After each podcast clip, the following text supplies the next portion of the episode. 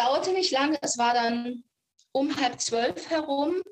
Dann hat er aufgetreten und sagte, so, Handy weg, wir wollen jetzt schlafen. Der Mann ist alleinstehend. Es muss ja irgendwas vorhanden sein, dass er das alles mitbekommt. Es ist nicht, dass ich jetzt sage, ich habe Todesängste, aber man kommt irgendwo ein Stück weit nicht davon weg, weil ich genau weiß, egal wo ich bin in meiner Wohnung, er ist da. Er wird immer da sein. Ich weiß nicht, dreht dieser Mensch eines Tages vielleicht durch, werde ich vielleicht damit bedroht. Hallo und herzlich willkommen zu einer neuen Folge Jetzt erst recht. Mein Name ist Jakob Horn. Und ich bin Johanna Demel. Und in dieser Folge soll es, wie ihr vielleicht schon erahnen konntet, um Stalking gehen. Was genau ist Stalking eigentlich? Was macht es mit den Betroffenen? Was veranlasst Täterinnen und Täter so zu handeln? Aber vor allem, wie schützt unser Rechtssystem die Betroffenen? Diesen Fragen wollen wir in der heutigen Folge nachgehen. Um uns dem Thema zu nähern, sollten wir uns klar machen, was überhaupt unter Stalking verstanden wird. Ein allgemeines Begriffsverständnis hat sicherlich jeder.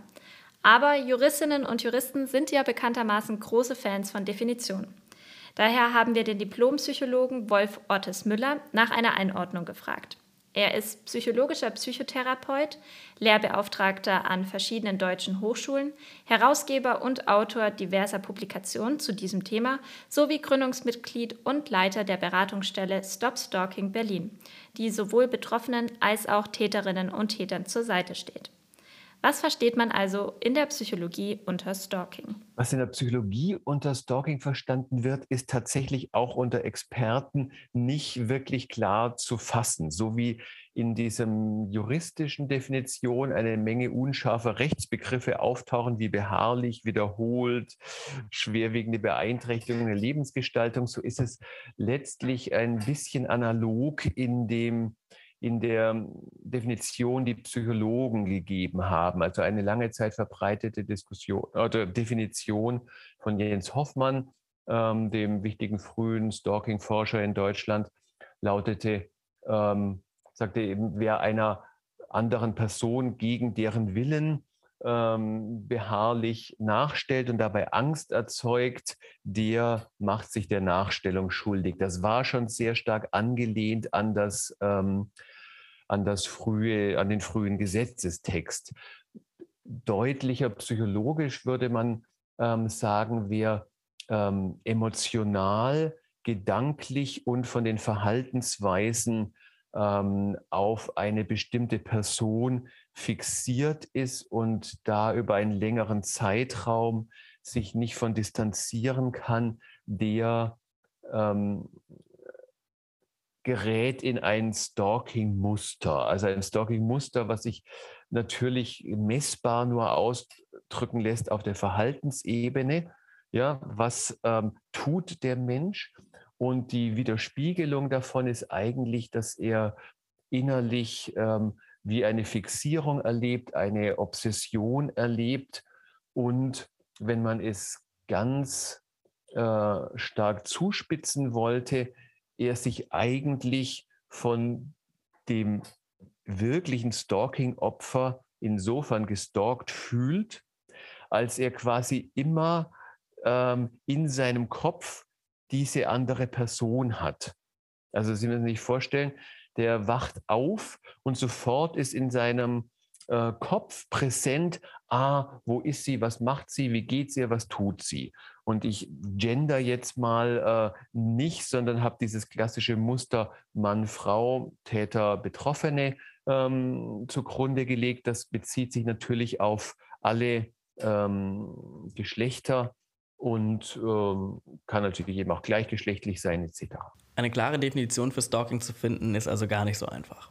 Dennoch können wir festhalten, dass die Stalkerin oder der Stalker sich emotional und gedanklich über einen längeren Zeitraum auf eine Person fixiert und diese nicht aus dem Kopf bekommt, was gegen den Willen der betroffenen Person geschieht und in dieser Angst auslöst.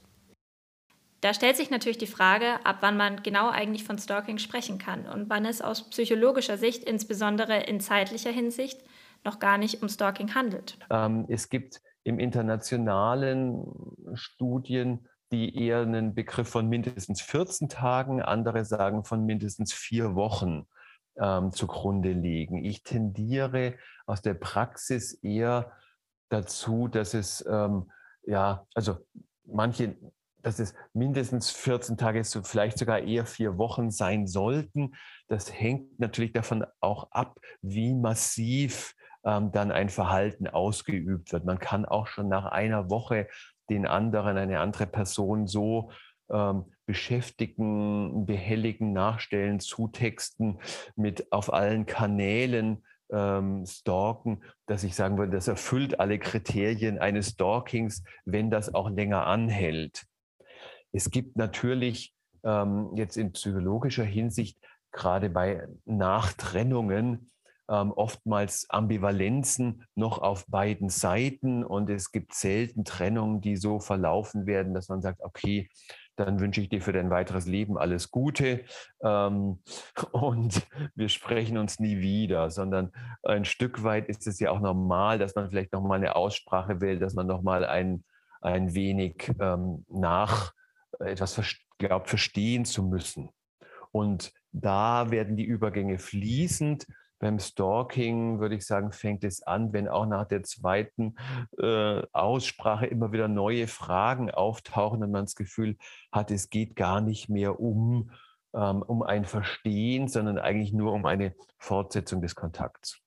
Eine von Stalking Betroffene war dankenswerterweise bereit, uns ihre Geschichte zu erzählen. Sie wird bereits seit sieben Jahren von ihrem Nachbarn gestalkt. Das Ganze fing mit meinem Umzug an. Das soll heißen, mit Einzug in eine Wohnung. Das war in 2015. Stalking ist im Wohnumfeld findet es statt. Es findet auch außerhalb dessen statt, heißt durch die wirkliche Beschattung, die regelrecht in der Wohnung ist. Natürlich auch außerhalb, sei es durch das Hinterherfahren mit dem Auto, sei es bei den Einkäufen, der Besuch bei der Bank, das Abpassen im Haus, im Keller, bei der Wäsche, auch wenn das mehrmals am Tag ist.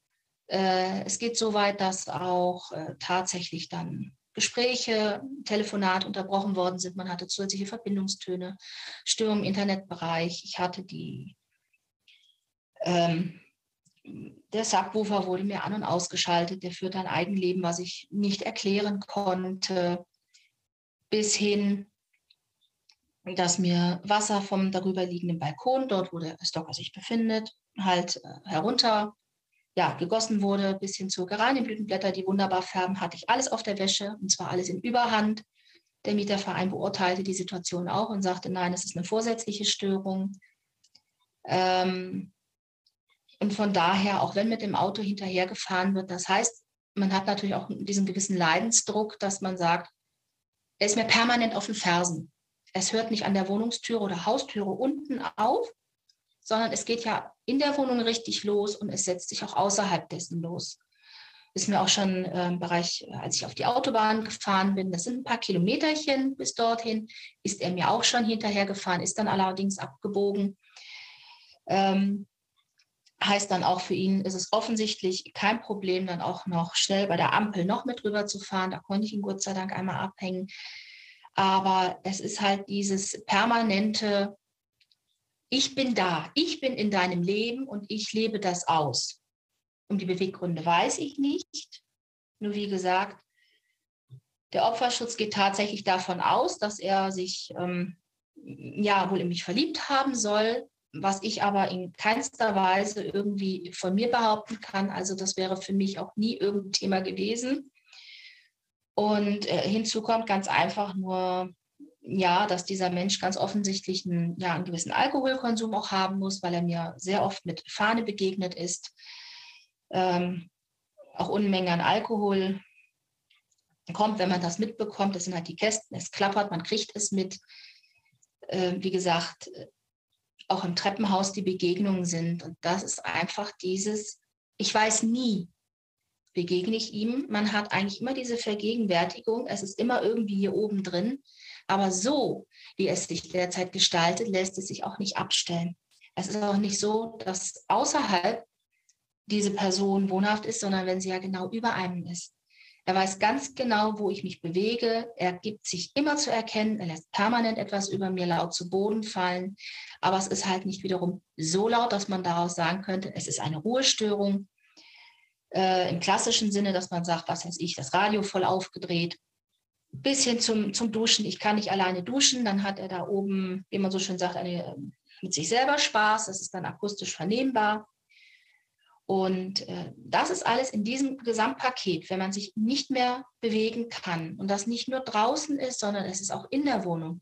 Die Lebensqualität ist null. Sie ist vielmehr im Minusbereich und man ist schlicht und ergreifend äh, auch an einem Punkt angelangt. Äh, man möchte ganz einfach auch nicht mit dieser Person reden. Weil ich denke, wenn ich äh, auf ihn zugehen würde und würde ihn ansprechen, geht das vielleicht bitte zum Beispiel ein bisschen leiser? Oder müssen Sie mir hinterherlaufen? Würde er sich wahrscheinlich noch bestätigt sehen, dass er mich so weit provozieren konnte, dass ich mich zu einer Kontaktaufnahme hinreißen lasse.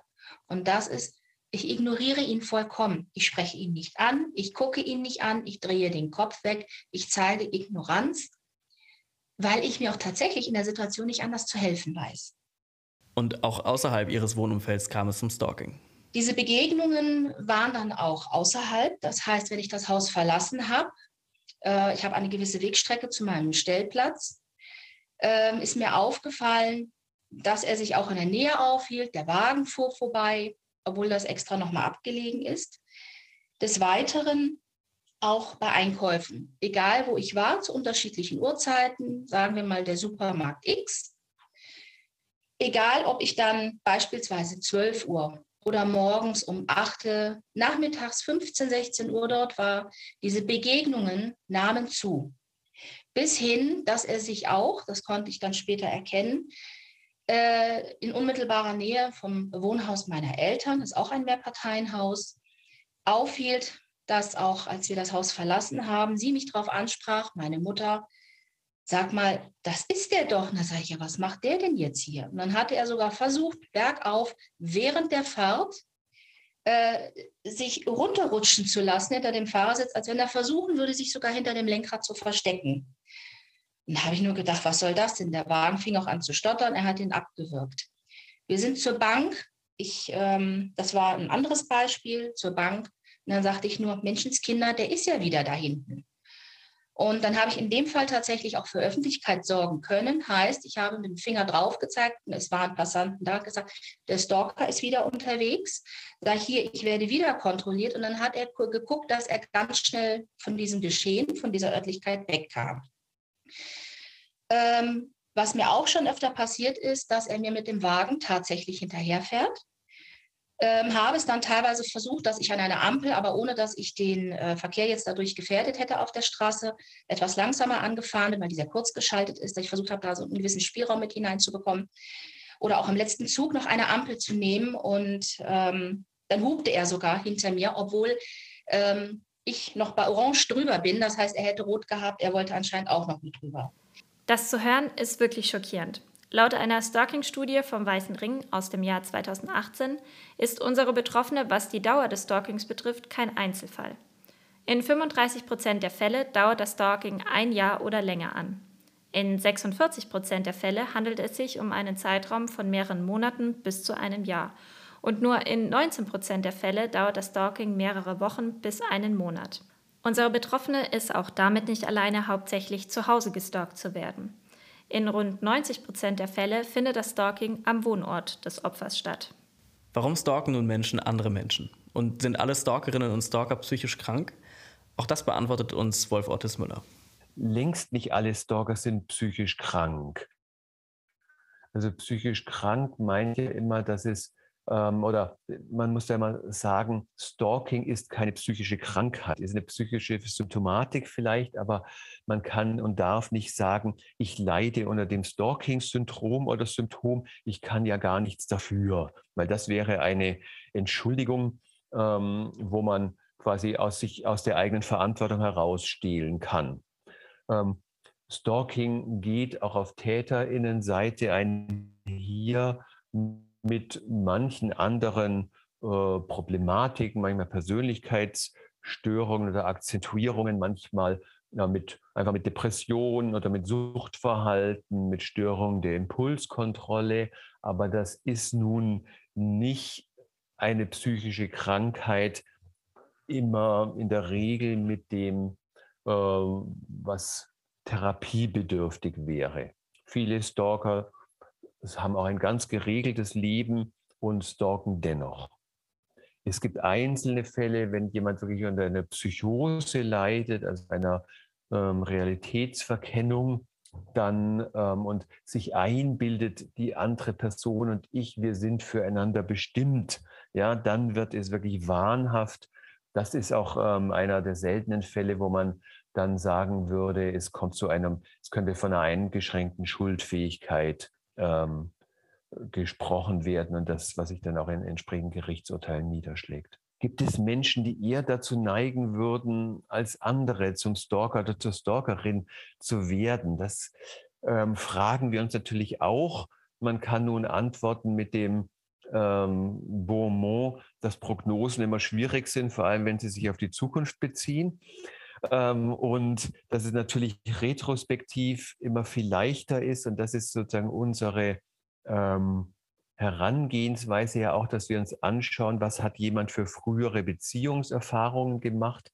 Und da stoßen wir tatsächlich auf ähm, viele frühe Trennungen und Verluste, die jemand ähm, erfahren hat. Und die spielen dann sicherlich eine größere Rolle für ähm, das spätere Stalking-Verhalten.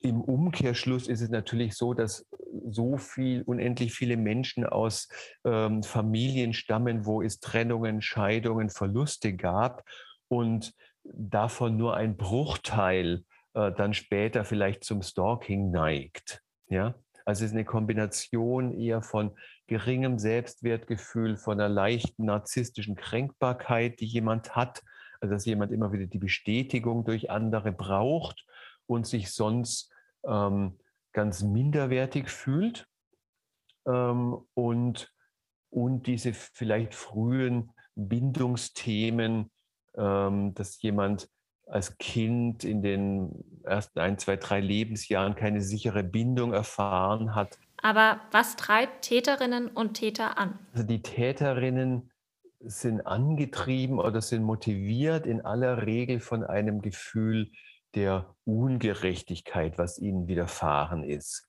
Im Grunde genommen ähm, fühlen die sich selbst als Opfer, als Opfer, als Betroffene einer ungerechten Trennung, einer Zurückweisung, eines Nicht-Erhört-Werdens.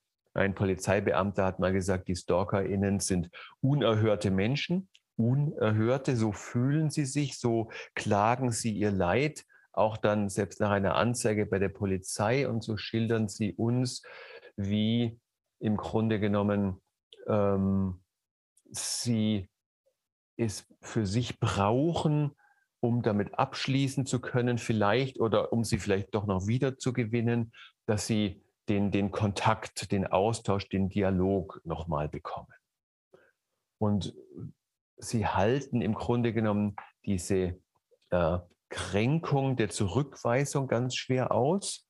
Sie sind ganz oft nicht in der Lage zu sagen, okay, wenn ich mit der Person keine Beziehung ähm, haben kann, andere ähm, äh, Väter haben auch äh, schöne Söhne und andere Mütter hübsche Töchter. Also egal, wie ich mich orientieren will, es gibt, ich bin liebenswert und ich finde schon noch jemand, die oder der dann auch auf freiwilliger Basis eine Beziehung zu mir eingehen mag. Das fehlt denen vielfach. Deswegen halten sie so ähm, obsessiv an der einen Person fest. Sie haben das Gefühl, sie haben ganz viel investiert in die Beziehung und das darf ihnen jetzt nicht verloren gehen. In 94 Prozent der Fälle war den Opfern der Täter bekannt. Aber wie wir eben von der Betroffenen gehört haben, hat sie keinerlei persönliche Beziehung zu ihrem Stalker. Auch wenn laut der Studie des Weißen Rings eine Ex-Partnerschaft mit 40 Prozent das häufigste Motiv ist, muss Stalking nicht immer darauf beruhen. Wir haben jetzt viel über das sogenannte Ex-Partner-Stalking gesprochen. Es gibt dann dieses beziehungssuchende Stalking. Das kann ich natürlich auch zu einer äh, Bekannten, einer Arbeitskollegin oder wem auch immer haben. Ich kann es natürlich auch zu einem einer Person des öffentlichen Interesses haben, was sie vielleicht meinen, also eine Person, zu der ich keine persönliche Beziehung habe, in dem Sinn, dass ich meinerseits von der anderen Person bereits irgendwie wahrgenommen wurde.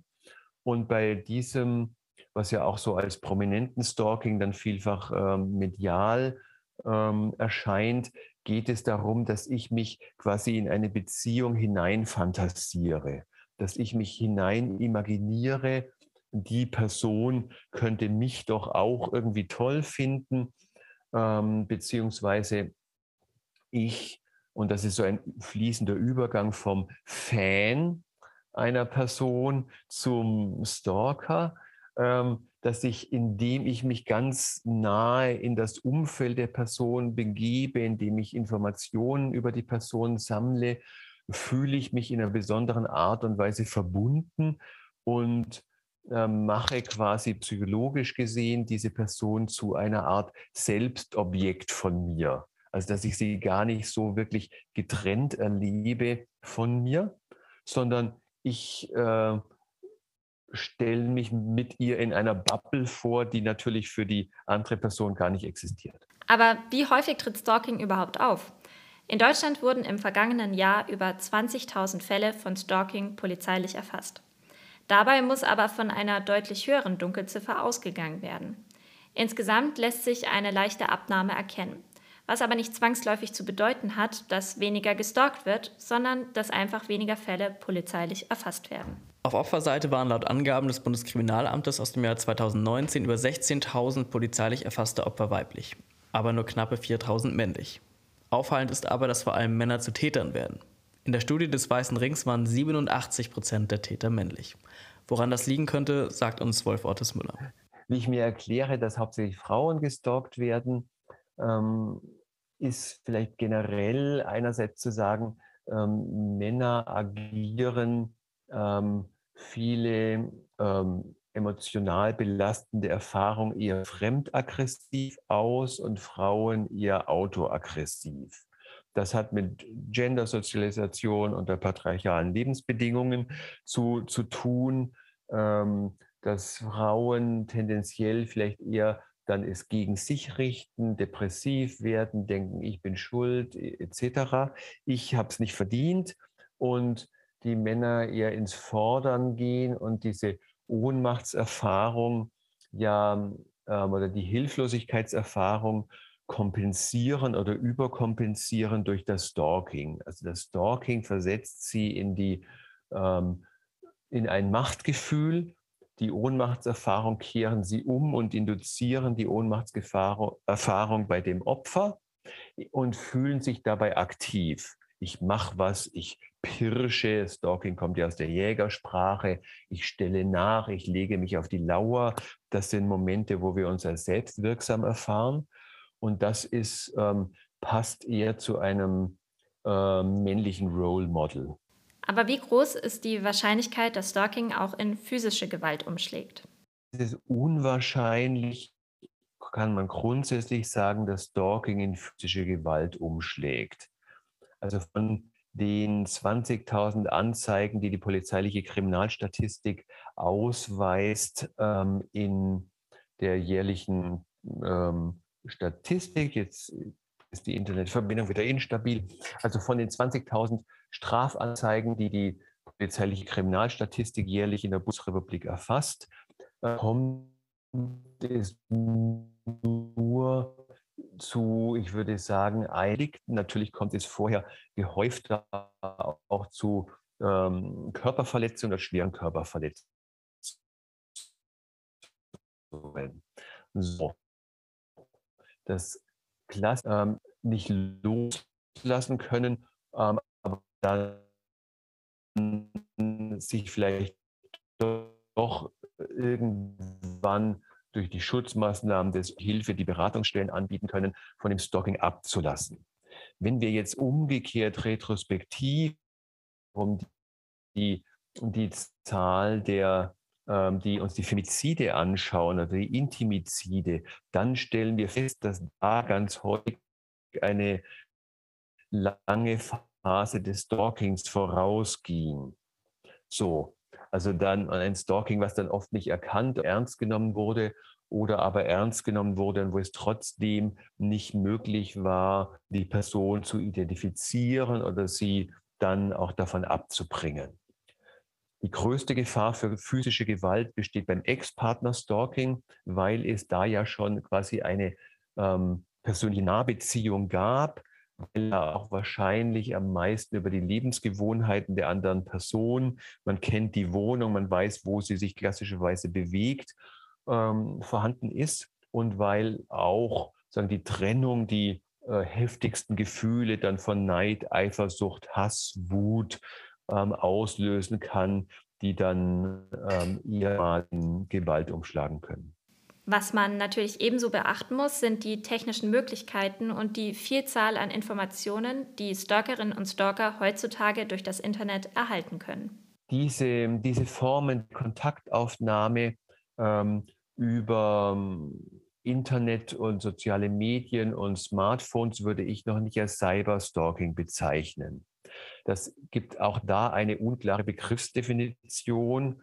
Wenn wir das alles als Cyberstalking beschreiben würden, gäbe es niemand, würde ich mal sagen, der nicht cyberstalkt, weil das ist so normal, eine WhatsApp zu schreiben, eine Signal zu schreiben, so.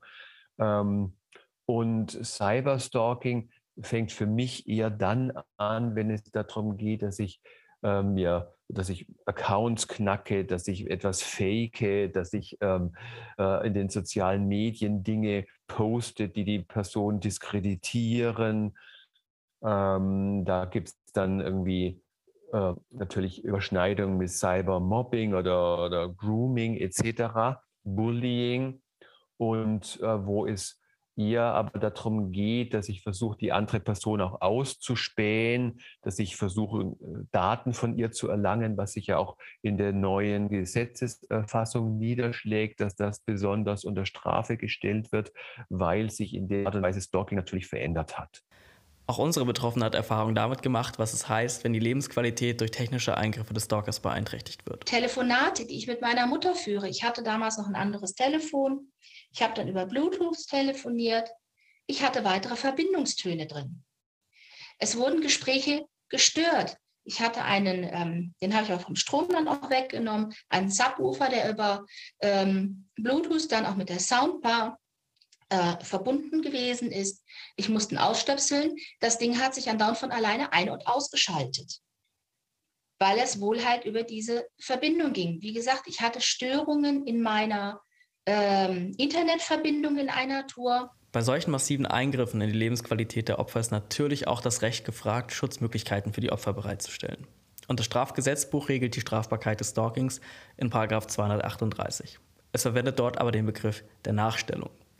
Diese Norm wurde erst 2007 in das Strafgesetzbuch eingefügt und bis dahin war eine strafrechtliche Verfolgung von Stalkerinnen und Stalkern allenfalls wegen einzelner Belästigung möglich. Zum Beispiel wegen einer Beleidigung gemäß den Paragraphen 185 fortfolgende, einer Bedrohung nach 241 oder einer Nötigung nach Paragraph 240 StGB.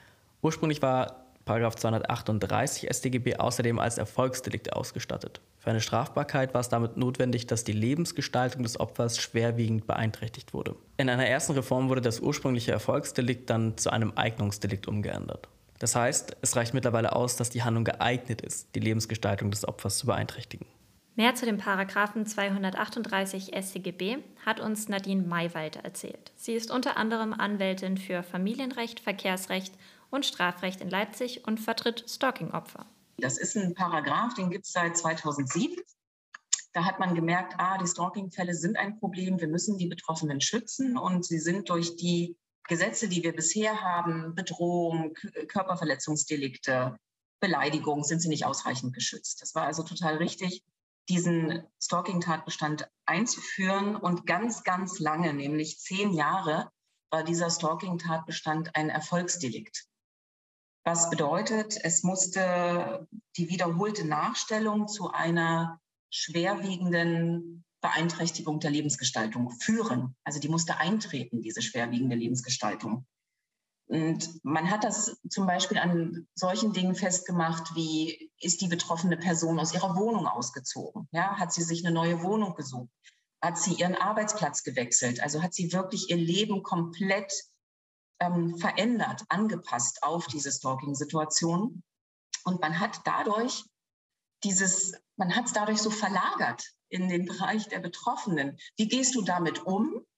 Ähm, wie wehrst du dich dagegen oder ziehst du dich zurück? Ne? Änderst du dein Leben? wenn du das änderst, okay, dann ist es ein Straftatbestand. Wenn du es aber nicht tust, wenn du dich also dem widersetzt und du sagst, nein, ich ändere mein Leben nicht, ich möchte das nicht, dann wurde es damals häufig eben nicht angeklagt und wurde eingestellt, wenn man gesagt hat, die Staatsanwaltschaft zwar regelmäßig stand dann da, eine schwerwiegende Beeinträchtigung der Lebensgestaltung ist nicht eingetreten. Also das war damals eine ganz große Hürde und das war ja immerhin bis 2017 so der Fall gewesen.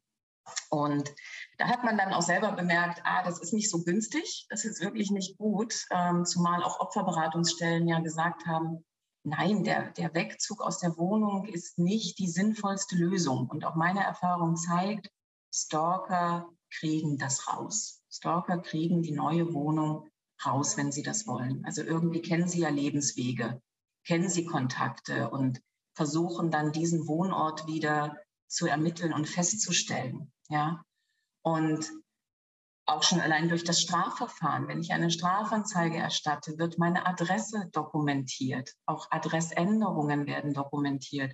Und oftmals gibt es da nicht den Schutz.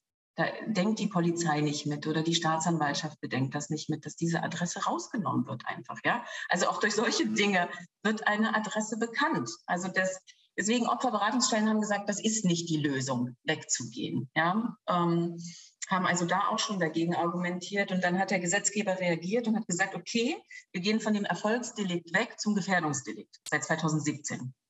Und was jetzt heißt, es muss eine Handlung sein, die also geeignet ist, das Leben derart schwer zu beeinträchtigen. Und da war die Hürde auch noch hoch, diese erhebliche Beeinträchtigung der Lebensgestaltung musste immer noch erheblich sein. Also es war auch wieder der Einschätzung der Staatsanwaltschaft, des Gerichtes überlassen, was ist denn erheblich?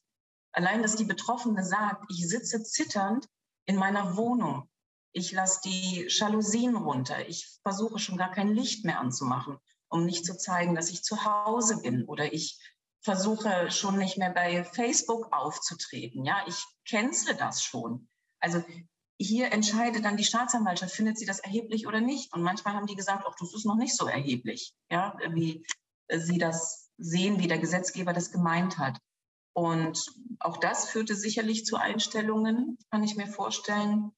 Man hat diese Hürde auch jetzt noch mal ein bisschen herabgesetzt. Seit letztem Jahr Oktober muss es nicht mehr eine erhebliche sein, sondern, wie haben Sie es formuliert, ähm, es muss also schwerwiegend war es früher, genau. Es wurde früher gesagt, schwerwiegend zu beeinträchtigen und jetzt nicht unerheblich. Also die Schwelle wurde noch mal ein bisschen runtergesenkt von der Bewertung der Beeinträchtigung, sodass diese Fälle, wie ich jetzt sie genannt habe, denke ich, schon drunter fallen sollten. Und ähm, hat also das geändert. Es bleibt abzuwarten, ob es jetzt dadurch vielleicht eine höhere Anklagequote gibt. 2021 gab es dann eine zweite Reform mit dem Ziel einer effektiven Bekämpfung von Nachstellungen und besseren Erfassung des Cyberstalkings. Diese Ziele sollten durch die Senkung der Hürden im Tatbestand erreicht werden. Beispielsweise genügt nun eine Eignung einer nicht unerheblichen Beeinträchtigung der Lebensgestaltung des Opfers. Zuvor war von einer schwerwiegenden Beeinträchtigung die Rede. Nun ist auch nur noch eine wiederholte anstelle einer beharrlichen Nachstellung erforderlich, um den Tatbestand zu erfüllen. Außerdem wurden Verhaltensweisen, die unter das sogenannte Cyberstalking fallen, in den Tatbestand aufgenommen, die vorher nicht darin vermerkt waren. In 238 Absatz 1 Nummer 5 sind nun auch Handlungen erfasst, die das Ausspähen oder Abfangen von Daten zum Gegenstand haben. Dabei geht es um Fälle, in denen die Täterin oder der Täter sich durch schlichtes Erraten von Passwörtern, durch Einsatz von Hacking-Methoden oder sogenannter Stalkingware unbefugten Zugang zu den Daten des Opfers verschafft. Außerdem erfasst der Paragraph 238 Absatz 1 Nummer 6 nun die Verbreitung von Bildaufnahmen des Opfers oder einer ihm nahestehenden Person. Dadurch soll insbesondere der sogenannte Revenge Porn unter Strafe gestellt werden. Bei Revenge Porn laden zumeist die Ex-Partnerinnen und Ex-Partner Nacktbilder und Videos auf Pornoplattformen hoch, um den Ruf der Betroffenen zu schädigen und sich so zu rächen. Auch im Paragraph 238 Absatz 1 Nummer 7 werden Fälle von Cyberstalking erfasst, nämlich solche, in denen Texte oder Zeichnungen unter Vortäuschung einer Urheberschaft des Opfers verbreitet werden, was wiederum das Ansehen des Opfers gefährdet. Lesen wir uns nun aber den reformierten, heute gültigen Tatbestand des Paragraphen 238 StGB einmal durch. Dann mal los. Absatz 1 besagt. Mit Freiheitsstrafe bis zu drei Jahren oder mit Geldstrafe wird bestraft, wer einer anderen Person in einer Weise unbefugt nachstellt, die geeignet ist, deren Lebensgestaltung nicht unerheblich zu beeinträchtigen, indem er wiederholt Stalking-Handlungen vornimmt. Eine konkrete Auflistung dieser möglichen Stalking-Handlungen, die steht dann in den darauffolgenden Nummern 1 bis 7. Und jetzt schauen wir uns noch an, was materiell rechtlich hinter dem Tatbestand steht. Die Tathandlung ist das sogenannte Nachstellen. Dieser Begriff wird auch im Gewaltschutzgesetz verwendet, auf das wir dann später einmal nochmal zurückkommen wollen. Nachstellen meint ein Täterverhalten, das darauf abzielt, die Handlungs- und Entschließungsfreiheit des Opfers zu beeinträchtigen, indem durch unmittelbare oder mittelbare Annäherung in den persönlichen Lebensbereich des Opfers eingegriffen wird.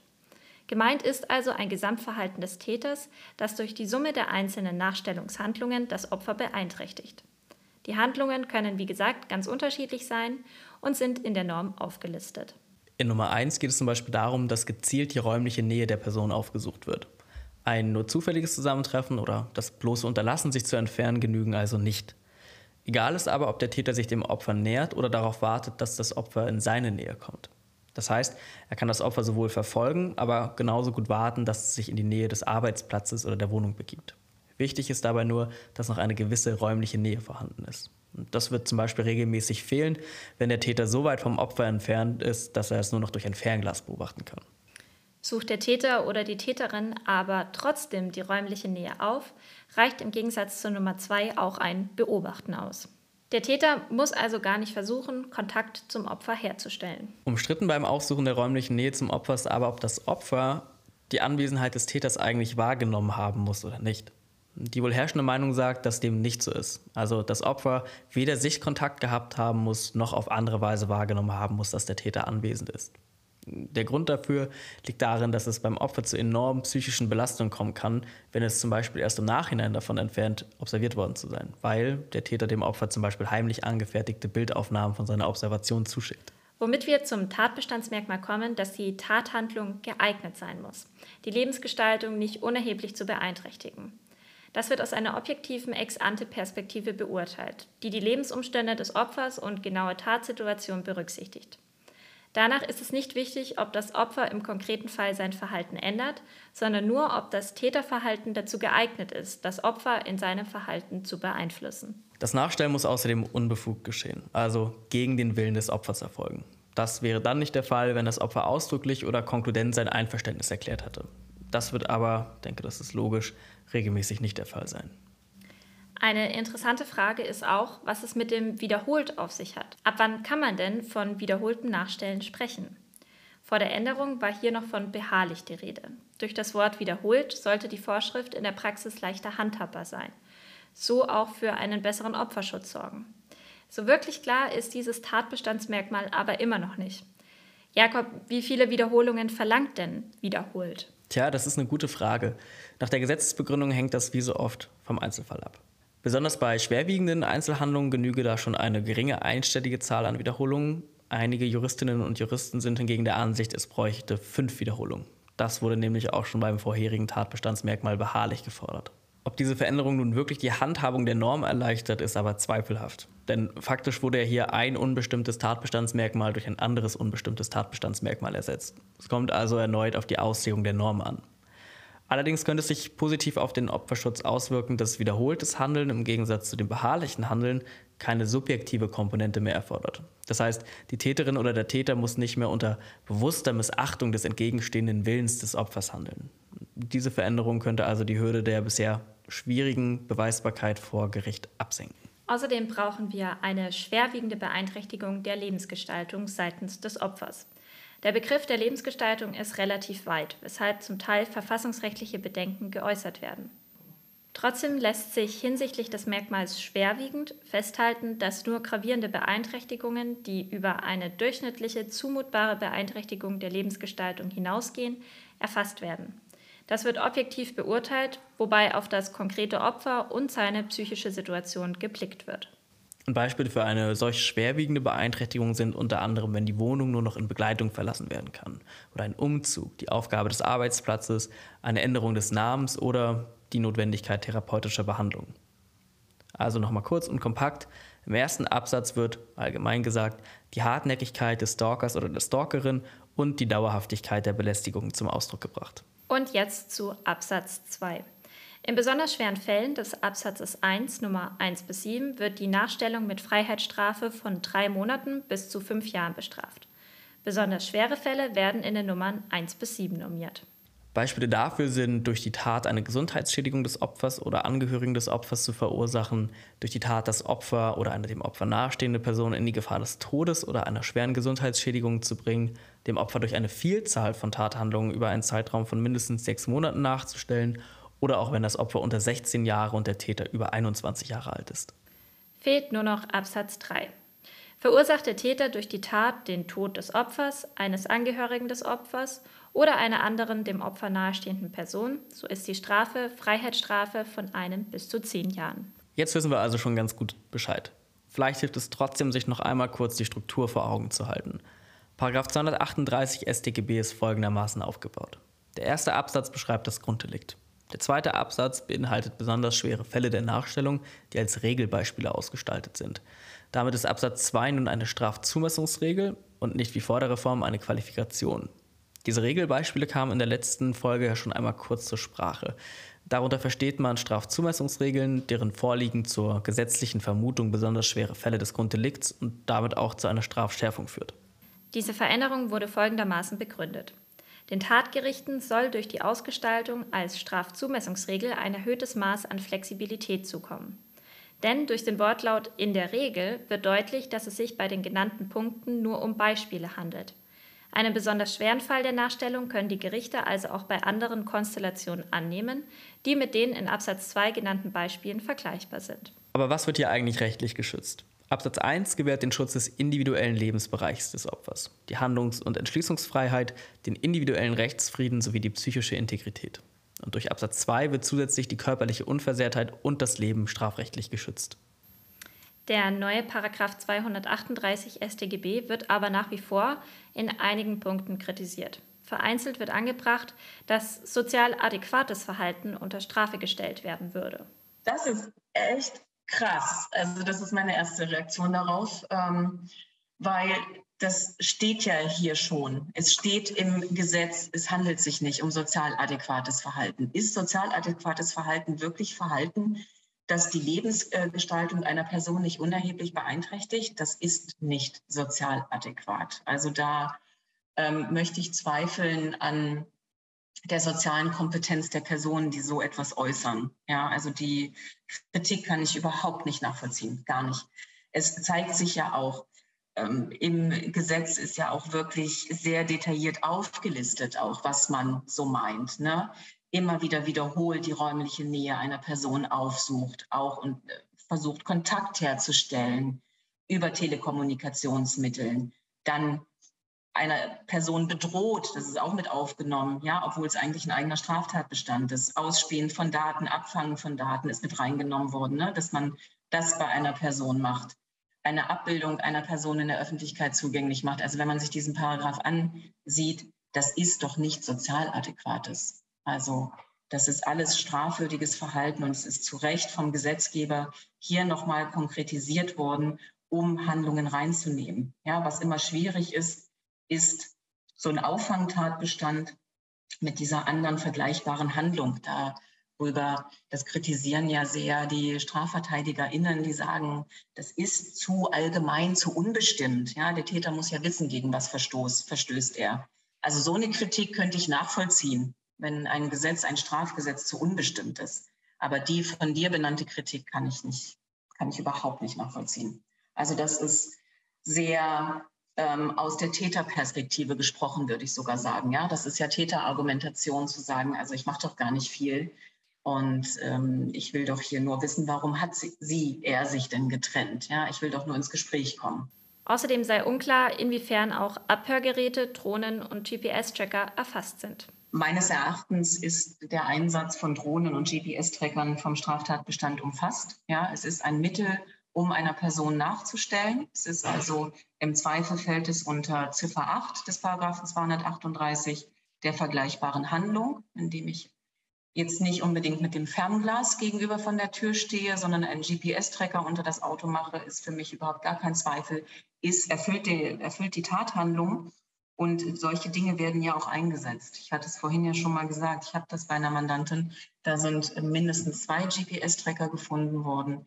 Es wird auch Spyware ja auf das Handy eingesetzt. Man kann auf Amazon gehen irgendwie und kann Spyware bestellen, USB-Sticks, habe ich mal gehört, für 20 Euro, ja, um Personen abzuhören und dann irgendwie sowas unterzujubeln. Und der Kreativität der Täter sind ja da keine Grenzen gesetzt. Also die haben da ja wirklich einen großen Handlungsspielraum. Also für mich nochmal ist das deutlich, äh, fällt das mit unter den Straftatbestand. Ja.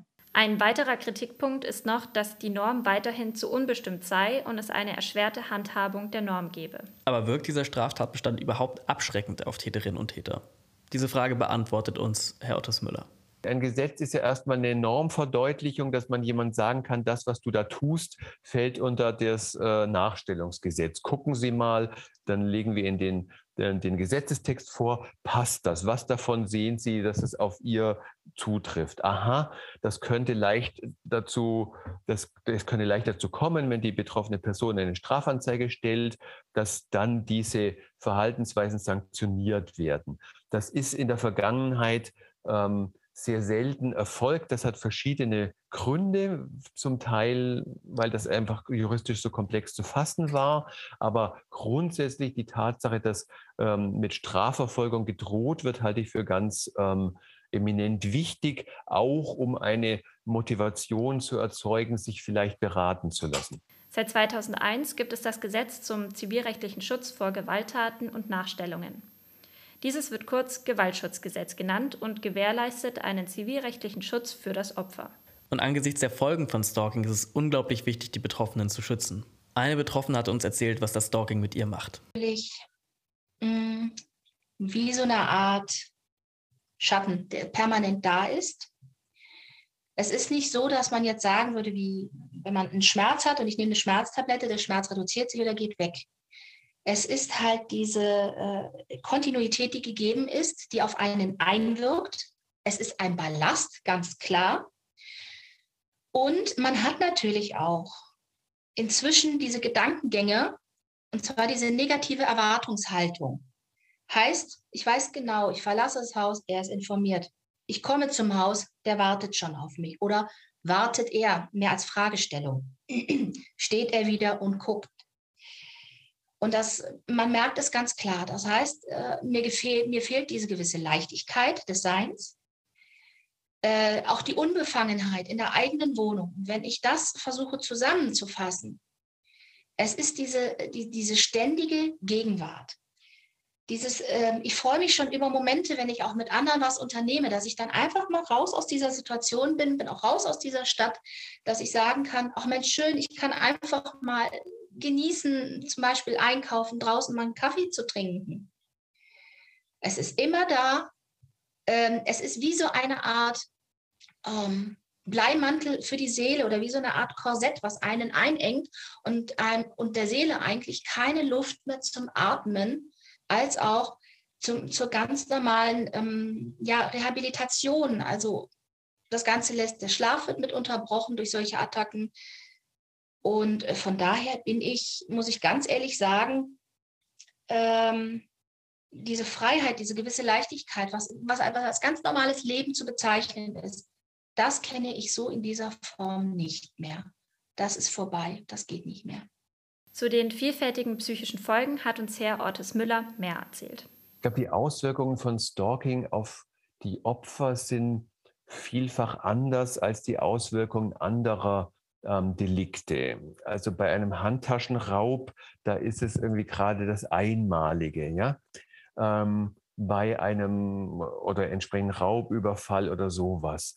Ähm, Stalking kennzeichnet sich ja dadurch, dass es nicht ähm, die Einzelhandlung so besonders gravierend ist, dass jemand einen Brief schreibt, dass jemand Blumen vor die Tür legt, äh, Geschenke macht oder sowas, sondern dass es eigentlich hier diese Permanenz, die Kontinuität, die fortgesetzte Reihung ist, die dann ähm, insbesondere halt zermürbend wirkt, verunsichernd wirkt, ähm, die unser psychisches Alarmsystem extrem antriggert.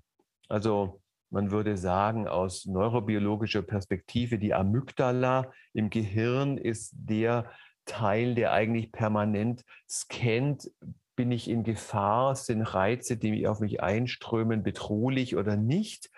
Und dieses Alarmsystem ist bei Stalking-Betroffenen wie daueraktiviert und überaktiviert mit der Folge, dass sie äh, sich gar nicht mehr entspannen können, dass sie natürlich ein Grundgefühl von Angst, Ängstlichkeit, Anspannung haben, dieses, das, was unser normales Erleben kennzeichnet, ähm, aus dem Haus zu gehen und sich sicher zu fühlen. Und ich weiß, ich gehe zur Bushaltestelle und der Bus hat vielleicht Verspätung, das kenne ich schon. Da stehe ich noch drei Minuten rum und dann mache ich ganz normal meine täglichen Verrichtungen. Das ist eben bei vielen Stalking-Betroffenen gar nicht mehr möglich, weil sie ähm, so unter Druck stehen, Gefahr abwehren zu müssen. Und das führt dann natürlich zu Schlafstörungen, das kann zu Depressionen führen, das kann zu Suchtverhalten führen. Und im schlimmsten Fall sind das eben wirklich also Traumatisierungen, die sie erleben, dass sie merken, ähm, es gibt Intrusionen, also äh, wiederkehrende Bilder von dem letzten Kontakt, von irgendwie einem Auflauern, sodass man dann auch von unterschiedlichen, vielleicht posttraumatischen Belastungsreaktionen sprechen muss. Wie es ausgesehen hat, als sie sich Hilfe in ihrem Umfeld gesucht hat, erzählt uns die Betroffene jetzt. Am Anfang war es tatsächlich so, äh, ich hatte meine Mutter angesprochen, habe gesagt, das war so dieses tatsächlich dieser absolute Anfang, dass ich sagte, du ist komisch, immer wenn ich in der Küche bin, ich höre den über mir. Ich laufe hin und her, ich gehe wieder zurück an den Herd, der ist genau über mir. Und da sagte sie dann noch, ähm, ähm, zu mir, sagte, bist du dir sicher, ist es nicht ein Zufall? Nur als dann meine Schilderungen sich gehäuft haben und ich immer wieder sagte, hör mal, das, das und das ist, dann sagte sie auch, ich finde es komisch. Und ich habe auch in meinem Freundeskreis äh, darüber gesprochen. Ich habe viele Dinge angeführt. Andere sagen natürlich, oh, hast du kein anderes Thema? Sage ich, nein, es ist ein Thema, was mich beschäftigt. Also man muss tatsächlich auch aufpassen, dass eine Freundschaft, auch wenn es eine wirklich eine gute, eine echte, solide Freundschaft ist, ähm, nicht über Gebühr dadurch belastet wird. Und wie sah es bei den Hilfsangeboten offizieller Stellen aus? Ähm, versucht mich mit dem Weißen Ring in Verbindung zu setzen. Das ist dann auch geglückt nach einigen Umwegen. Es kam zu einem Gespräch, welches ich natürlich auch nicht zu Hause geführt habe. Mit der Person vom Weißen Ring, muss ich sagen, war ich vom Gespräch als auch vom Verlauf war ich ein wenig sehr enttäuscht. Es wurden mir Tipps gegeben, die ich einfach so nicht halten kann, beziehungsweise ähm, nicht umsetzen möchte, weil ich da ganz einfach auch irgendwo eine gewisse, ja, ähm, Nichtvertretbarkeit auch im Sinne einer äh, Strafrelevanz sehe. Es ging dahin, ja, ich soll doch einfach mal hingehen und immer Fäkalien in den Briefkasten setzen. Und da habe ich nur gesagt, das geht nicht. Da sage ich, wie kommen Sie auf eine solche Idee? Ähm, bei der Polizei, ja gut, ich weiß natürlich nicht um die, um, um, um die Vorschriften und um die Möglichkeiten. Sie haben mir zugehört, sie haben Verständnis gezeigt. Und was auch für mich wichtig war, das muss ich auch äh, löblich äußern, ist ganz einfach, äh, dass sie mir auch geglaubt haben. Weil ich hatte wirklich Beklemmungen, überhaupt darüber zu reden, weil ich aus meiner Perspektive, als Außen, ja, in dem Fall als Betroffene, mir nur gedacht habe, wenn ich das jemandem erzähle, glaubt er mir das überhaupt? Oder denken die, das ist so eine Person, wie die schreibt sich selbst einen Liebesbrief so ungefähr? Ähm, das war das einfach nur, dass ich gedacht habe, kann ich mich damit überhaupt ähm, an jemanden wenden und glaubt mir das überhaupt jemand? Da konnte ich leider Gottes nichts erreichen, man kennt ja den Spruch, äh, dass man sagt, das bekannte Messer zwischen den Rippen, was ja jetzt umgangssprachlich mehr, äh, also mehr ähm, bildlich gemeint ist. Sie sagten, vorher können Sie noch nichts machen. Und das Gespräch mit dem Weißen Ring ist ja auch so verlaufen, dass es dann hieß, sie meinte, ja, warum gehen Sie denn nicht in Therapie? Und dann sage ich, ja, warum soll ich denn in Therapie gehen? Ja, äh, damit es Ihnen mental besser geht. Da sage ich, er ist der Täter. Da sage ich, er ist der Betreffende der diese Aktionen betreibt, der die Ruhestörung begeht, das heißt gezielt gegen mich vorgeht in diesem Fall. Warum soll ich bitte in Therapie gehen? Ich fühle mich natürlich alleine gelassen, weil ich kann die Situation nicht abstellen. Und ich finde es auch irgendwo nicht richtig, dass man überall gesagt bekommt, als erstes wegziehen. Ja, natürlich, dann bin ich zwar weg von dieser Lokalität, aber der Verursacher, dem passiert nichts, heißt ja für ihn auch irgendwo, was er macht, ist vollkommen in Ordnung. Er hat mit keinen Konsequenzen zu rechnen. Und äh, mich lässt man praktisch damit alleine, denn was soll ich darüber auch, egal ob es jetzt in Form einer Psychotherapie ist, was soll ich dort besprechen? Ich kann die Situation nur abstellen, sobald das Stalking aufhört oder ich weggezogen bin. Ich kann an der Situation nichts ändern. Da ihr offizielle Stellen nur bedingt helfen konnten, hat sie eigene Methoden für den Umgang mit ihrem Stalker entwickelt. Wie gesagt, wenn ich draußen bin und ich sehe ihn und er schaut mich auch an, ich sorge dann für Öffentlichkeit. Schlicht und ergreifend, dass wenn was sein sollte oder er vielleicht das Handy zückt, um zu fotografieren, weil ich möchte das eigentlich vermeiden und auch vermeiden, dass er weiß, aha, in der Öffentlichkeit, sie meldet sich, sie wird laut, um einfach auch nur dem Ganzen entgegenwirken zu können. Und ich bin inzwischen so, und da muss ich sagen, da hilft mir tatsächlich meine damals gemachte Ausbildung, ist schon etliche Jahre her, dass ich mir das Ganze wirklich wie zwei Schienen vorstelle. Ich sage, links ist die Person und rechte Hand ist das Verhalten der Person.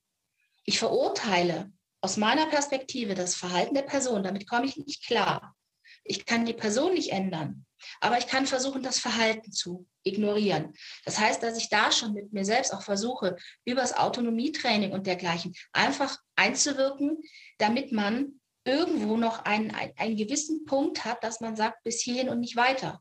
Auch Herr Ortes Müller schätzt die Hürden für Betroffene als hoch ein. Die Hürden für Betroffene an Hilfe zu gelangen, hängen natürlich auch davon ab, äh, was man unter der Hilfe versteht. Die eine Hilfe ist ja die Strafverfolgung.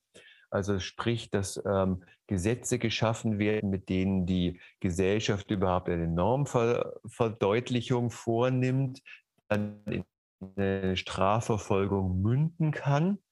Und da ist es natürlich ein Fortschritt, dass man, dass es zunehmend ein, dass, das ein, dass es sich überhaupt um einen Straftatbestand handelt und dass ähm, die Polizei solche Strafanzeigen aufnehmen kann. Das wird nicht überall flächendeckend gleichermaßen ernst genommen, aber grundsätzlich gibt es da eine positive Tendenz. Das zweite wäre ja dann das Gewaltschutzgesetz, an die sich, äh, wo man sich ans Familiengericht wenden kann. Und das sind sozusagen die Sachen, die bundesweit und überall zur Verfügung stehen. Woran es deutlich mangelt, das sind Beratungsstellen, die auf Stalking ähm, spezialisiert sind, die darin eine Expertise haben.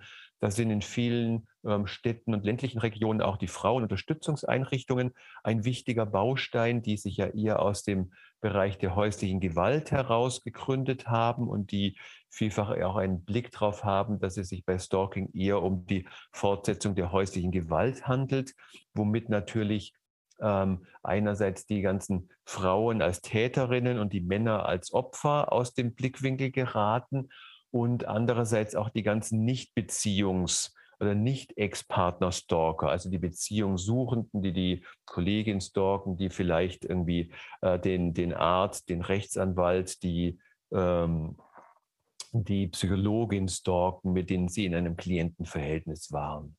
Also die finden bei den Frauenunterstützungseinrichtungen potenziell weniger klassisch den Zugang.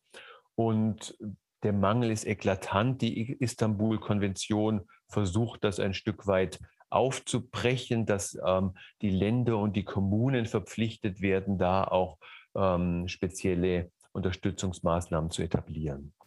In seiner Beratungsstelle Stop Stalking Berlin bietet er sowohl Betroffenen als auch Tätern Hilfe an. Wir haben die Beratungsstelle Stop Stalking 2008 gegründet, ein Jahr nachdem das erste Gesetz in Kraft getreten war, als eine Beratungsstelle für Menschen, die stalken. Wir haben damals noch überhaupt nicht an die Opfer ähm, gedacht. Es war uns nur klar auf dem Hintergrund der Erfahrungen von häuslicher Gewalt, also sexualisierter Gewalt, dass allein die Strafverfolgung ähm, keinen Sinn macht. Dass die Menschen, die stalken, sich in einer psychischen Ausnahmesituation befinden, wo sie jetzt gar nicht antizipieren, welche juristischen Auswirkungen kann das haben, sondern sie sind so sehr von ihren Impulsen, von ihren Verletzungen, von ihrer Wut getrieben, dass ihnen das in dem Moment ganz egal ist. Und wir haben gesagt, es muss immer eine Kombination geben von strafjustizieller Ahndung und von psychosozialer Unterstützung, wo man den Menschen Gesprächsangebote macht, wo man mit ihnen versucht, gemeinsam zu explorieren, wie kommen sie zu dem Stalking und wie können sie das auch wieder einstellen. Das ist sozusagen die Triebkraft gewesen von Stop Stalking. Und dann kam die 2014 die Beratung für die Stalking-Betroffenen hinzu, die das eben sehr zu schätzen wissen, dass wir auch die Expertise äh, haben, wie die Stalker ticken. Also, dass wir das mit in die Beratung einfließen lassen können, weil wir mit so mehr als 1000 Personen gesprochen haben, die stalken. Neben Beratungsstellen muss natürlich auch das Recht den Betroffenen Schutzmöglichkeiten bieten. Frau Maywald weiß aus ihrer Berufserfahrung, was seitens des Opfers vonnöten ist, um überhaupt Hilfe bekommen zu können. Sie rät ihren Mandantinnen und Mandanten Folgendes. Bitte listen Sie das alles auf, was passiert ist, dokumentieren Sie dies gründlich, damit ich erstmal prüfen kann, ist das denn schon eine unzumutbare Belästigung und haben wir hier eine Chance vom Gericht einen Rechtsschutz zu bekommen. Ich brauche also mehrere Handlungen, die Dokumentation mehrerer Handlungen des Täters und diese gute Dokumentation ist oft eine große Schwierigkeit. Also weil die Betroffenen ja ihr Leben nicht dokumentieren. Ne? Also ich sitze ja nicht zu Hause und dokumentiere alles, was mir passiert. Erst dann, wenn mir jemand sagt, oh, damit du hier Rechtsschutz bekommen kannst, musst du mir aber darlegen, was in den letzten Wochen passiert ist. Manchmal erfahren ja die Betroffenen erst dann, ah, ich muss das tun, ich muss das machen und fangen dann erst an. Also das ist für die Vergangenheit manchmal dann komplett schwer, das nochmal aufzubereiten, weil das Gericht möchte wissen, wann hat der Täter, die Täterin was, wo, in welchem Umfang, mit welcher Dauer getan. Damit das Gericht in die Lage versetzt wird, zu prüfen, habe ich ein wiederholtes Nachstellen. Das Gericht prüft das ja. Es reicht nicht aus, dass ich in meinem Antrag schreibe, die Mandantin, der Mandant wird seit Monaten unzumutbar belästigt. Das ist eine Wertung. Das ist keine Sachverhaltsdarstellung. Und das ist also die erste Schwierigkeit in so einem Verfahren immer, das erstmal zusammenzustellen. Und das erfordert für die Betroffenen einen unglaublichen Kraftakt nochmal. Das ist Energie, die sie damit nochmal verwenden müssen, hier den Rechtsschutz zu erlangen. Neben dem strafrechtlichen Schutz gibt es, wie bereits erwähnt, auch zivilrechtlichen Schutz durch die Rechtsordnung. Und wie diese Möglichkeiten im Verhältnis stehen, hat uns Nadine Maywald ebenfalls erklärt. Es gibt das Gewaltschutzgesetz. Das ist ein durchaus gutes, kleines, feines Gesetz. Ja, ich mag das. Es ist erweiterungsbedürftig, aber ich mag es tatsächlich und wende es auch sehr häufig an und auch bei Stalking-Fällen. Und ähm, das erste Problem, was dann immer auftritt in der Praxis, ist, dass der Begründungsumfang so erheblich ist. Das Gewaltschutzgesetz, das Kontakt- und Näherungsverbot kann ja auch bei körperlicher Gewalt in Anspruch genommen werden. Und bei körperlicher Gewalt muss ich eine einmalige Handlung darstellen. Ich schildere dem Gericht eine einmalige Handlung, die eine Verletzung der Person zur Folge hat und mache das glaubhaft durch ärztliche Atteste, durch die eidesstattliche Versicherung der Mandantin. Schnell Rechtsschutz kann ich über, den, über das Gewaltschutzgesetz bekommen. Das ist ein zivilrechtlicher Schutz. Ja? Das ist nicht Strafrecht, sondern es ist Zivilrecht. Ich gehe an das Familiengericht und beantrage also hier den Erlass eines Kontakt- und Näherungsverbots. Das Verbot ist, das macht tatsächlich die Häufigkeit meiner Fälle aus. Die Mandantinnen kommen zu mir und sagen, sie brauchen Schutz. Sie haben im Zweifel auch schon Strafanzeige erstattet. Genau, ihr erster Schritt ist der zur Polizei. Natürlich denken die Betroffenen, ich muss den jetzt anzeigen wegen Stalking. Das hat sich mittlerweile in der Gesellschaft, ist das bekannt geworden, dass es diesen Paragraphen gibt, ja, und dass sie da also eine Anzeigemöglichkeit haben. Das tun sie dann in der Regel als erstes und dann werden sie bei der Polizei auch auf ähm, Schutzmöglichkeiten hingewiesen, ja, auch auf Beratungsstellen. Und dann kommen sie also vielleicht über die Beratungsstelle oder dann direkt zu mir, um nach dem Gewaltschutzgesetz vorzugehen und dieses Kontakt- und Näherungsverbot zu beantragen. Und wenn ich der Meinung bin, ich habe genug, dann kriege ich das auch. Also ich kriege dann tatsächlich auch innerhalb von zwei Tagen den Beschluss mit dem Kontakt- und Näherungsverbot. Das funktioniert wirklich gut. Ja, aber wenn ich eben diese Kontaktaufnahmen habe und diese Belästigungen, die direkten Belästigungen, dann bekomme ich das in der Regel für sechs Monate. Das erfolgt ja dann erstmal ohne Anhörung desjenigen, den es betrifft. Er bekommt dann Gewalt, den Gewaltschutzbeschluss zugestellt und hat dann die Möglichkeit, den einfach wegzupacken, irgendwo hin oder auch dagegen vorzugehen. Natürlich kann es jetzt trotzdem vorkommen, dass Täterinnen und Täter sich nicht an die Kontaktbeschränkung halten. Dabei handelt es sich dann um eine Straftat, nämlich einen Verstoß gegen Paragraph 4 des Gewaltschutzgesetzes. In diesem Fall hat man dann die Möglichkeit, beim Familiengericht eine Festsetzung von Ordnungsgeld zu verlangen.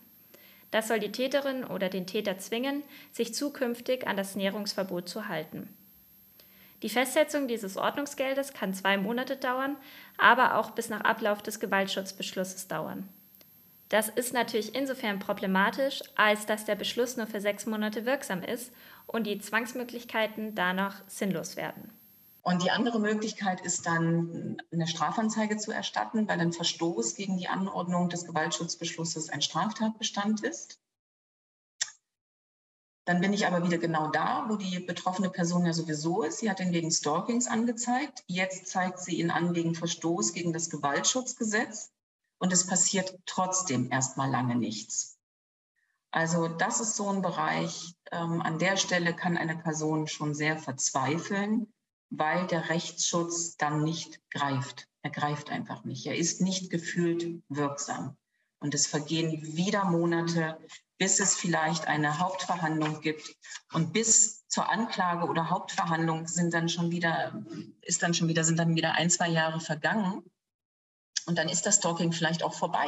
Ja, aber ähm, dann habe ich eben zwei Jahre gehabt und es passiert aber die ganze Zeit nichts. Also ein Täter kann schon sehr lange keine Konsequenz für sein Handeln spüren.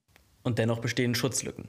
Ich denke, wichtig ist bei der Verfolgung ähm, des Straftatbestandes von Stalking, dass die Beamten, Beamtinnen, die den Sachverhalt bearbeiten, medienkompetent geschult sind, geschult sind im Umgang mit Betroffenen, um die Sachverhalte gleich sehr gut und so, wie man es braucht, zur Prüfung des Straftatbestandes aufzunehmen und zu dokumentieren.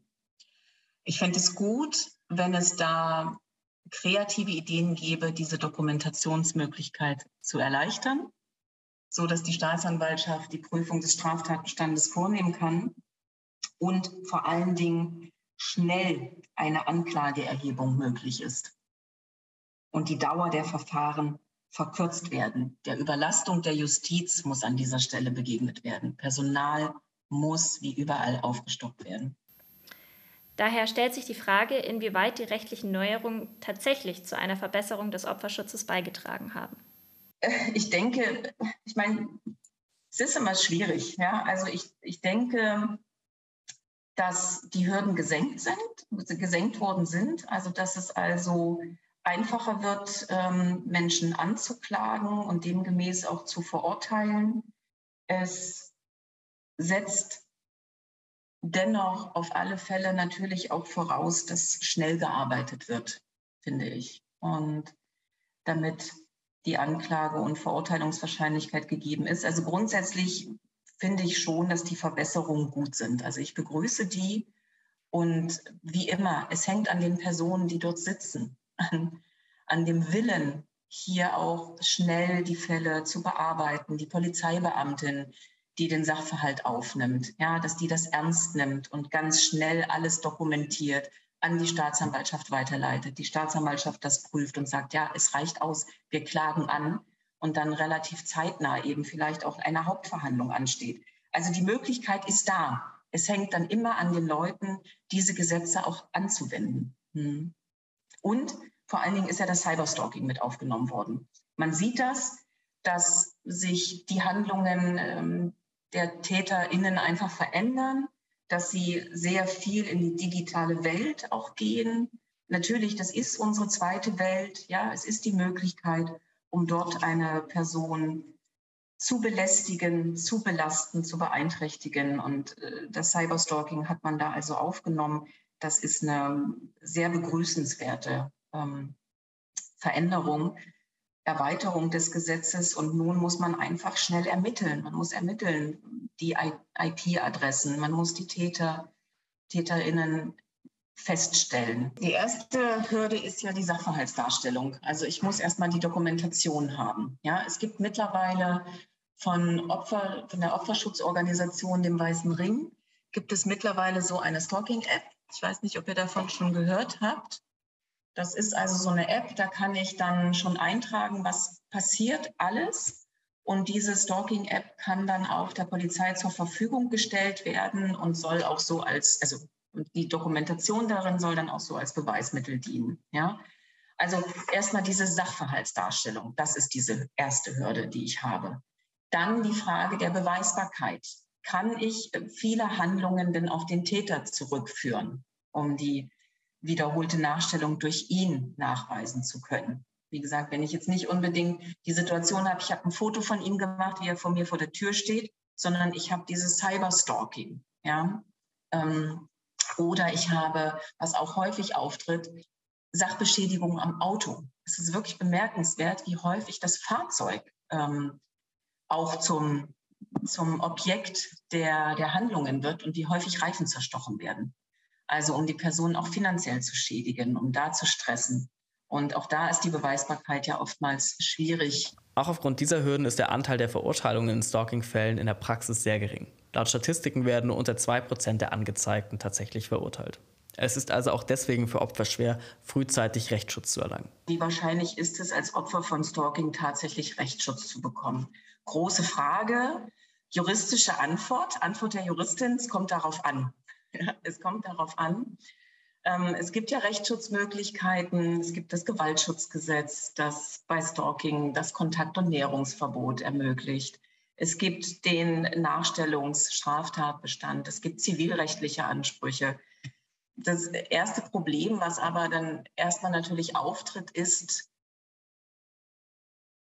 zu prüfen, handelt es sich denn um eine unzumutbare Belästigung handelt es sich um eine wiederholte Nachstellung. Und damit man also eine Chance auf effektiven Rechtsschutz bekommt, müssen leider erst etliche Handlungen passieren, die dazu führen, dass eine dritte Person sagt, ah ja, genau, das ist eine unzumutbare Belästigung, das ist eine Nachstellung.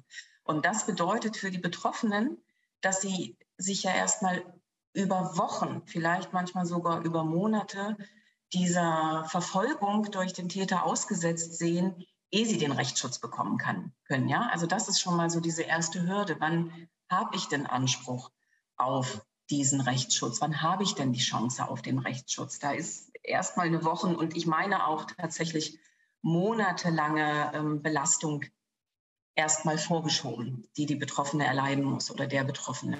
Wie wir gehört haben, ist in vielen Fällen eine Verurteilung nahezu aussichtslos.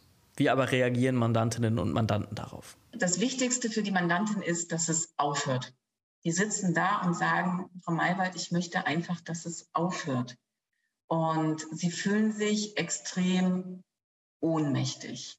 Und ich versuche diese Ohnmacht natürlich aufzufangen und zu sagen, welche Möglichkeiten wir haben, wie gesagt, nach dem Gewaltschutzgesetz vorzugehen. Die Strafbarkeit ist dann vielleicht sogar ein bisschen zweitrangig. Ja, es ist nicht unbedingt das Strafbedürfnis, was erstaunlicherweise bei den Mandanten da ist, sondern sie wollen einfach, dass es aufhört. Und wenn sie das durch das, das durch das Gewaltschutzgesetz erfahren, dann ist ja schon viel erreicht. Wenn nicht, bleibt diese Ohnmacht bestehen und im Zweifel ziehen sie sich dann zurück. Und ich habe vielleicht gar keinen Kontakt mehr. Ne? Also das äh, kann auch sein. Und ich habe eine Mandantin, mit der ich erst vor kurzem nochmal gesprochen hatte, die hatte gesagt, ähm, auch wenn dieses Verfahren sehr lange gedauert hat, also bei ihr war es ja so, dass sie 2000, seit 2013 gestalkt wurde, 2016 die erste Strafanzeige gemacht hat, erstmal Einstellungen erfolgten, sie aber immer wieder angezeigt hat. Also ich ermutige auch, immer wieder anzuzeigen. Ja, also das ist natürlich immer wieder zu motivieren, machen Sie wieder eine neue Anzeige. Das ist, fällt wieder unter Stalking. Vielleicht schaffen wir es ja dann irgendwann mal, wenn genug Anzeigen vorliegen, dass die Staatsanwaltschaft sich dem nicht verschließen kann. Also man sollte auch nicht nach der ersten Einstellung sagen, ich gebe auf. Also da motiviere ich schon die Mandantin zu sagen, nein, Sie machen weiter. Wenn er weitermacht, dann machen auch Sie weiter mit den Strafanzeigen. Abschließend möchten wir uns noch mit der Frage auseinandersetzen, inwiefern Handlungsbedarf in Bezug auf den Umgang mit Stalking sowohl in der Praxis als auch im Recht besteht. Es ist nicht, dass ich jetzt sage, ich habe Todesängste, aber man kommt irgendwo ein Stück weit nicht davon weg, weil ich genau weiß, egal wo ich bin in meiner Wohnung, er ist da. Er wird immer da sein. Solange ich wohne, diese Konstellation gegeben ist, werde ich diesen Menschen nicht los. Und wenn ich umziehe, weiß ich nicht, ob er mich auffinden wird. Und da wäre es gut, wenn sowas ist, dass dem Ganzen ähm, aus meiner äh, subjektiven, laienhaften ähm, Interpretation geschuldet, das Ganze, mehr Raum geben würde, dass man sagen kann, okay, es ist was, es ist über was einen gewissen Zeitraum, wir können das und das vielleicht auch an Beweisen erbringen, dass dort schon früher angehebelt werden kann, dass man einfach den Schutz der Person höher hält.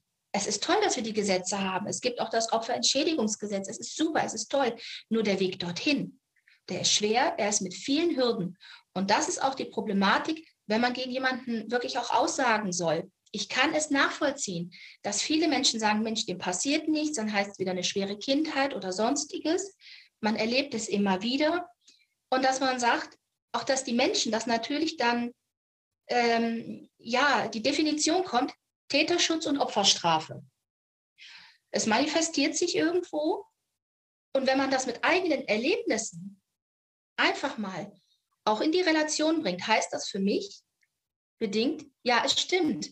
Er kann tun und lassen, was er will, aber man kann mir nicht helfen, weil es aus irgendeinem Grund, damit meine ich jetzt zum Beispiel die gesetzlichen Vorgaben, die auch irgendwo erfüllt sein müssen, einfach nicht ausreichen, damit man sagen kann, Schluss jetzt, Ende, lass die Person bitte in Ruhe, weil dieser Punkt ist schlicht und ergreifend noch nicht gegeben. Es ich glaube, auf der gesetzlichen Ebene ist schon viel erfolgt, um einen besseren Opferschutz zu ermöglichen immer mit Gesetzesnovellierung muss man dann ja erstmal abwarten, wie sich die Rechtsprechung ändert. Das dauert in der Regel ein, zwei, drei Jahre, bis dann vielleicht auch Oberlandesgerichte ein richtungsweisendes Urteil fällen können.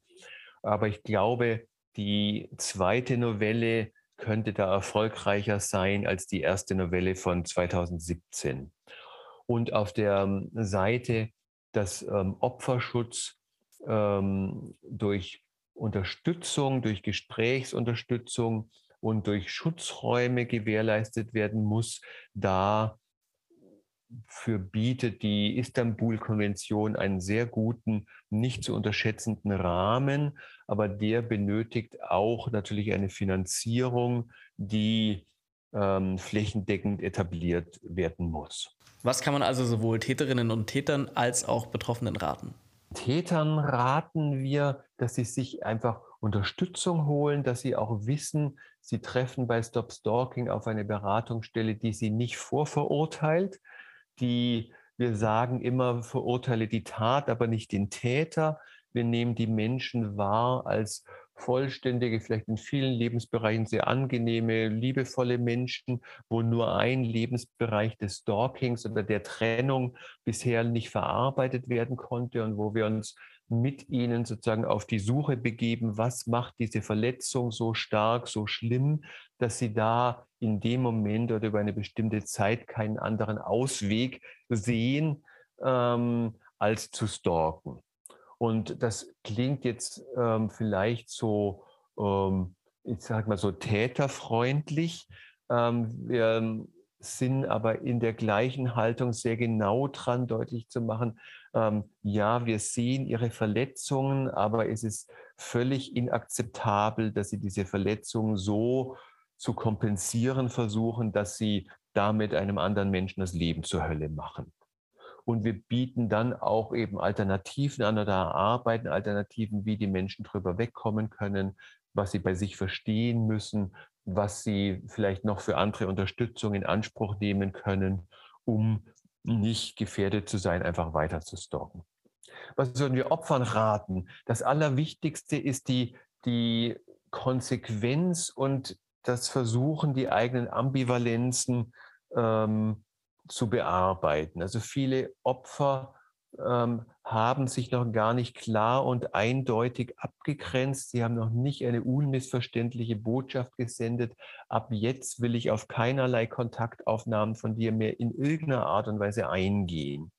Und dabei zu bleiben ist oft nicht schwer. Aber jedes Mal, wenn ein Opfer dann doch wieder äh, antwortet oder sei es auch nur empört, sagt jetzt gib endlich Ruhe, wirkt das wie eine Bestätigung für die stalkende Person, weil sie dann wahrnimmt, ich spiele ja doch noch eine Rolle und zumindest löse ich Ärger oder äh, Wut aus. Das kann man vielleicht ein bisschen vergleichen wie mit kleinen Kindern, die irgendeinen Quatsch machen, nur damit die Eltern merken, hallo, sie sind noch da und selbst wenn sie dann geschimpft werden, fühlt sich das für sie subjektiv besser an, als ähm, wenn sie gar nicht mehr beachtet werden. Also das ist wichtig für die Opfer, sich klar abzugrenzen, dann alles zu dokumentieren, Stalking, ähm, Tagebücher zu führen, wo sie ähm, aufschreiben, wann ist das aufgetreten? Wer war der Zeuge? Was hat das in Ihnen ausgelöst? Ähm, dass Sie natürlich auch die Screenshots machen von Nachrichten, dass Sie nichts wegschmeißen, dass Sie in den E-Mails äh, für die E-Mails eigene Postfächer machen, wo einfach nur die, äh, die vorgefilterten Nachrichten dann hinkommen. Die muss man auch nicht immer alle lesen. Ähm, manchmal ist es nützlich, eine andere Person einzubeziehen, die dann mal so die Nachrichten durchscannt, ob sich der Inhalt, der Charakter verändert, also ob der Charakter immer bedrohlicher wird, dann entsteht vielleicht eine höhere, äh, ein höheres Risiko. Es ist für Stalker immer, für, es ist für Stalking-Betroffene gut, sich an eine Beratungsstelle zu wenden, um gemeinsam zu überlegen, macht eine Strafanzeige Sinn, macht eine Anzeige, also macht der Versuch einer ähm, einstweiligen Verfügung auf ein Annäherungsverbot nach dem Gewaltschutzgesetz Sinn ähm, oder führt das unter Umständen nur dazu, dass weil der Straftat, die Straftatsbestandmerkmale noch gar nicht gegeben sind, das Verfahren eingestellt wird und die stalkende Person triumphiert, weil sie liest, das ist doch gar kein Stalking. Also dafür ist es gut, die Expertise von Beratungsstellen in Anspruch zu nehmen und auch für diese ähm, psychische Verunsicherung, für diese Ängste, die sie erleiden, dass sie lernen, wie können sie damit besser umgehen, wie können sie Schutzmaßnahmen ganz konkret treffen und wie können sie ihre innere Sicherheit ähm, neben der äußeren Sicherheit wiedererlangen. Und was müsste denn nun konkret gesetzlich geändert werden, damit Betroffene und potenziell Betroffene besser geschützt werden? Ich möchte gerne, dass das Gewaltschutzgesetz erweitert wird um das, was im 238 StGB steht. Ich hätte gern, dass die äh, Ziffern, die dort benannt sind zum Cyberstalking, ja, dass die tatsächlich auch mit im, ich meine damit die äh, Ziffern, was ist denn das für ein Absatz, Ziffer 5, 6, 7, und auch vergleichbare Handlungen vielleicht, dass die in das Gewaltschutzgesetz mit aufgenommen werden, damit diese Cyberstalking-Fälle auch dazu führen, dass eine Anordnung gegen den Täter erlassen werden kann und dann eine leichter auch eine Strafbarkeit und so. Also das, das hätte ich gern, diese Erweiterung im Gewaltschutzgesetz. Das wäre was, was ich mir wünschen würde. Und rein praktisch, das ist aber total utopisch und weiß ich gar nicht, ob das irgendwie umsetzbar ist, ich wünschte mir ein besseres Zusammenarbeiten zwischen Justiz, Polizei, Strafverfolgungsbehörden und den Familiengerichten an der Stelle. Also weil die betroffene Person geht erst zur Polizei, sitzt da vielleicht drei Stunden, erzählt das alles, kriegt nichts mit von der, also sie kriegt das nicht schriftlich mit, was sie erzählt hat. Und dann kommt sie eine Woche später zu mir und ich sage ihr, so, jetzt erzählen Sie mir mal alles, was passiert ist. Dann muss sie das nochmal erzählen, damit ich diesen Antrag stellen kann. Und ich würde mir irgendwie wünschen, das ist so ein bisschen so eine utopische Vorstellung, dass einfach gleich von der Polizei hin zum Familiengericht der Antrag gestellt wird.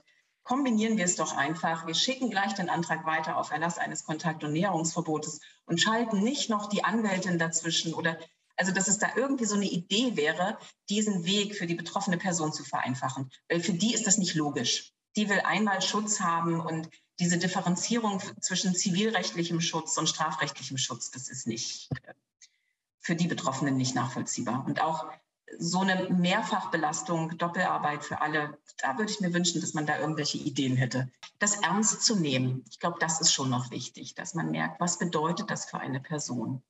Es ist eine ungemeine Beeinträchtigung des Lebens, wenn man Stalking ausgesetzt ist. Und es ist ja ein Dauerdelikt. Und hier das Bewusstsein dafür zu haben, was bedeutet das für die Betroffenen und wie rede ich mit den Betroffenen, da braucht es noch mal mehr Kompetenz und Schulung. Also wenn man permanent ähm, in einer Dauerverfolgung ist, das macht was mit einem. Und da hat man den Anspruch darauf, dass das unterbrochen wird. Wir fassen also nochmal zusammen. Obwohl das Gewaltschutzgesetz und die erneute Änderung des 238 StGB bereits zum Schutz von Stalking-Opfern beigetragen haben, besteht in vielen Punkten noch Handlungsbedarf. An erster Stelle ist es essentiell, dass Betroffene von ihrem Umfeld bei Strafverfolgungsbehörden und anderen Stellen ernst genommen werden. Gerade Beamtinnen und Beamte, die Anzeigen entgegennehmen und somit häufig die erste Anlaufstelle für Betroffene sind, müssen im Umgang mit dem Thema sensibilisiert werden. In der Praxis müsste außerdem die Zusammenarbeit der Strafverfolgungsbehörden mit zivilgesellschaftlichen Organisationen, wie etwa Beratungsstellen, verbessert werden. Dies könnte ebenso zu einem umfassenderen Schutz Betroffener beitragen, was ja im Grunde auch das Ziel beider Seiten ist. Es ist zwar grundsätzlich begrüßenswert, dass bei dem Versuch der Eindämmung von Stalking immer wieder beim Schutz Betroffener angesetzt wurde. Allerdings reicht dies allein nicht aus. Vielmehr müsste sich der Blick auch verstärkt auf die Täter- und Täterinnenseite richten. Wie wir bereits festgestellt haben, kann Stalking nämlich auch mit patriarchalem Besitzdenken einhergehen. Und dies müsste auch bei der Präventionsarbeit berücksichtigt werden. Rechtlich hat sich gezeigt, dass die Gesetze immer noch hinterherhinken, was digitale Formen der Kriminalität angeht. So müsste insbesondere das Gewaltschutzgesetz auf das Cyberstalking erweitert werden, um Betroffene auch von dieser heutzutage so gängigen Form der Nachstellung effektiv zu schützen. Das war's mit der Folge zu diesem komplexen, wichtigen und schwierigen Thema. Wir hoffen, wir konnten euch insbesondere die rechtlichen Aspekte ein bisschen näher bringen und ich hoffe, wir hören uns beim nächsten Mal wieder. Bis dahin, tschüss. Tschüss. Jetzt erst recht ist eine Produktion des Legal Labs für Jura und Journalismus an der Universität Leipzig unter der Leitung von Professorin Dr. Elisa Hufen. Moderation Jakob Horn und Johanna Demel. Produktion Philipp Ehlen, Johanna Demel, Jakob Horn, Julia Müller-Thuns, Erik Winter. Redaktion Joya Großmann, Anna Mysiak und Julia Hirschke. Musik Jakob Horn, Schnittton und Postproduction Erik Winter.